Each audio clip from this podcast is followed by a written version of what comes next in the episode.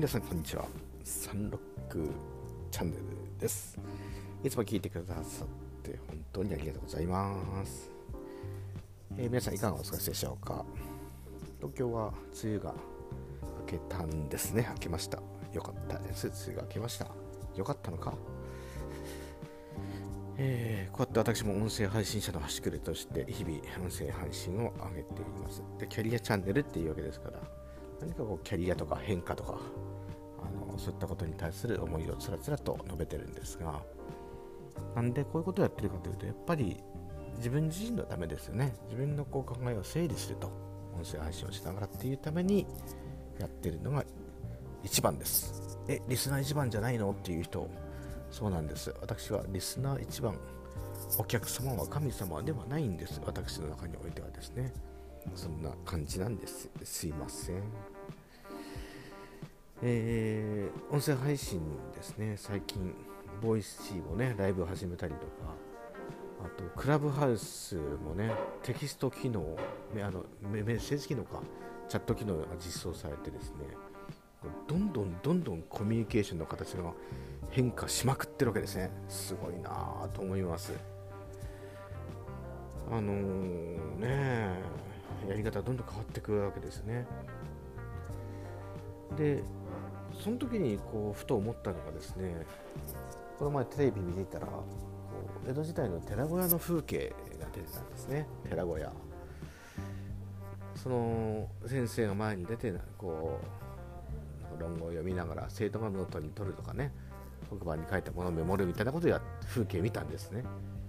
それ見てふと思い出したんですけどもこれ今の学校と同じやんと思ったんですね。今でもねやっぱ高校とか黒板使ってますよね。で先生が黒板に書いたものをみんなノートに板書してますよね。うん板書してる。そのホワイトボードがいいやんとかいう議論ではなくていまだにやっぱりそこって変わってないんですよね。先生がこうありがたい言葉を伝えてそれを生徒がノートに写すというスタイルが変わってない。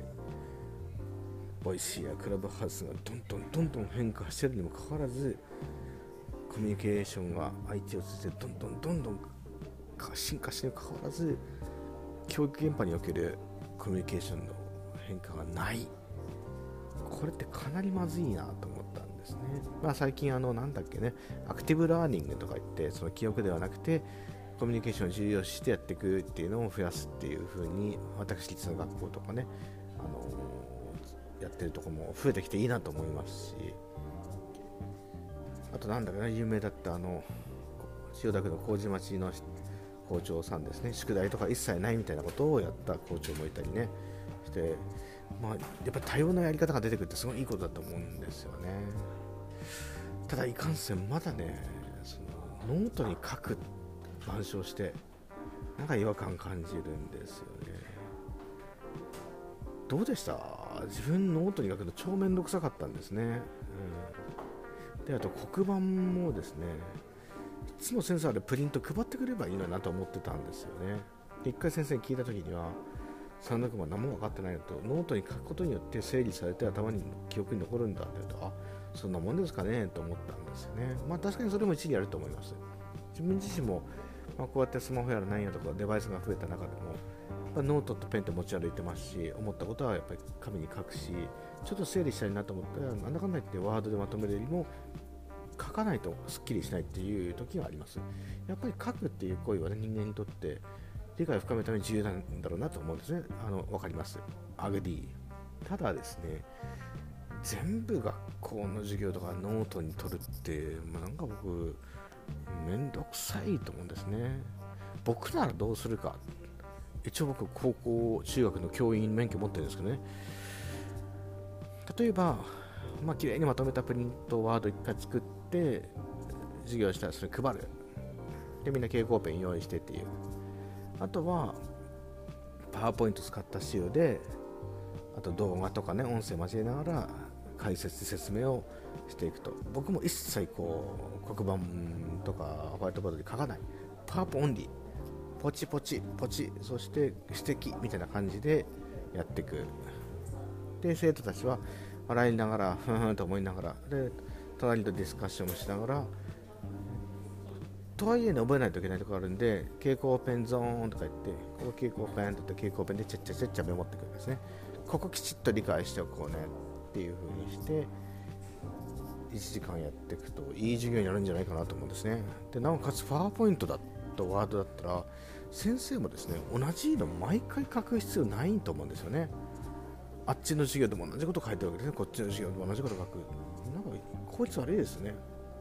で先生はそのパワポを1個きちっとパワーとかねワードでまとめたものをどんどんどんどんブラッシュアップしていけばいいと思うんです、うん、よりより分かりやすいのはどんな表現だろうかと。もっと興味を向くのはどんな表現だろうかっていうのをでもっと言うとそれって来年も使えるわけですね。先生は黒板に書く時間が労力なくなった時間を何か違うことに使えばいいわけですよね。もっと飛躍するとそれアウトソースもできるわけですね。うん。ねあのスタディサプの大先生たちに協力してもらって大先生たちの教材を高知の先生も使わせてもらえばいいわけですね。そしてそれよりもっと対面で教えていかないといけないことその本当に先生が人間としてしかできない人と人の触れ合いのところに時間を割いていく。こんなんどうかなと思ったりするわけです。よねはいすいません。妄想が過ぎたようです。今日はですねその変化が激しい音声業界音声メディアを見た時に fixed mind 固定してるものって何なんだろうと思った時に教育 education というキーワードが出てきたんで一方的な一人語りをしてみました。いつも一人語りですね。はい。いかがお感じでしょうか？是非ご意見ください。ありがとうございました。